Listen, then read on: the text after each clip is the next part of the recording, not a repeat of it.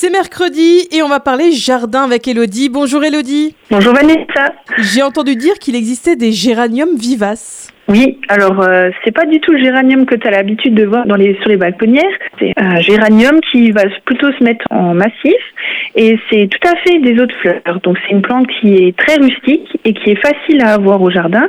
C'est aussi très apprécié parce que c'est une floraison généreuse. Et il faut savoir qu'il existe vraiment beaucoup de variétés tu auras des variétés qui vont perdre leurs feuilles en hiver et d'autres qui vont garder leurs feuilles. Et c'est vraiment intéressant parce que c'est une très très bonne couvre-sol et ça t'empêche euh, les mauvaises herbes de pousser. Et on peut les retrouver dans quelle couleur ces géraniums? Alors euh, la, la, gamme de couleurs c'est plutôt des teintes douces, assez pastel. Tu en auras en rose, en bleu, en blanc et en mauve. Et il y a même des variétés qui sont parfois bicolores, même avec des fleurs doubles. Et en fait ces fleurs elles fleurissent euh, de mai à septembre avec la variété Rosanne qui est le top du top. Là, tu as une floraison en continu pendant cette période. Et sinon, les autres euh, nécessitera une taille de fleurs fanées pour que tu aies une floraison en automne. Le géranium, il est assez facile euh, à, planter. Tu peux le, le, mettre en exposition plein soleil ou mi-ombre. Et il n'est pas très exigeant au niveau du sol. Il aime surtout que le sol soit drainé parce que c'est des racines rhizomateuses. Donc un excès d'eau risque de faire euh, pourrir les racines. Est-ce qu'il y a une période pour les planter justement? Oui, bah, le printemps est une bonne période pour les planter. Il faudra quand même surveiller les dernières gelées. On peut aussi les planter à l'automne. Mais pour avoir euh, une floraison tout de suite, c'est bien de les planter au printemps. Est-ce que tu peux nous donner quelques conseils Comment les planter en fait? Oui, alors en fait c'est un peu comme toutes les vivaces. Déjà, euh, faut pas les planter trop proches.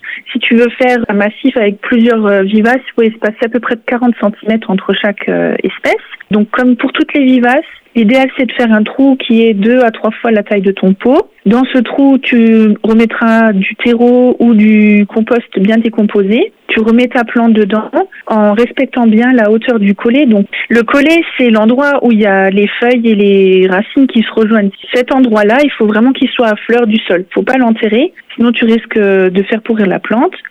Ensuite, tu remets ta terre, tu tasses un petit peu et toujours un premier arrosage pour que les racines soient bien en contact avec la terre. L'idéal, c'est quand même euh, les premières semaines d'arroser régulièrement, surtout euh, s'il fait un peu chaud, pour que la plante s'enracine bien. Et après, il faudra arroser euh, si vraiment il fait très chaud en été. Il faut savoir que la variété rosanne, c'est possible de la mettre en jardinière, celle-ci, parce qu'elle va faire de longues tiges, donc elle va un peu retomber. Ça, c'est assez intéressant. Merci beaucoup Elodie, vous en savez plus maintenant sur les géraniums vivaces. Je rappelle qu'on peut te retrouver à l'horticulture Litzenburger de Blisbruck et puis on te retrouvera aussi au marché aux plantes au Moulin de la Blisse tout le week-end prochain. Merci beaucoup Elodie. À bientôt.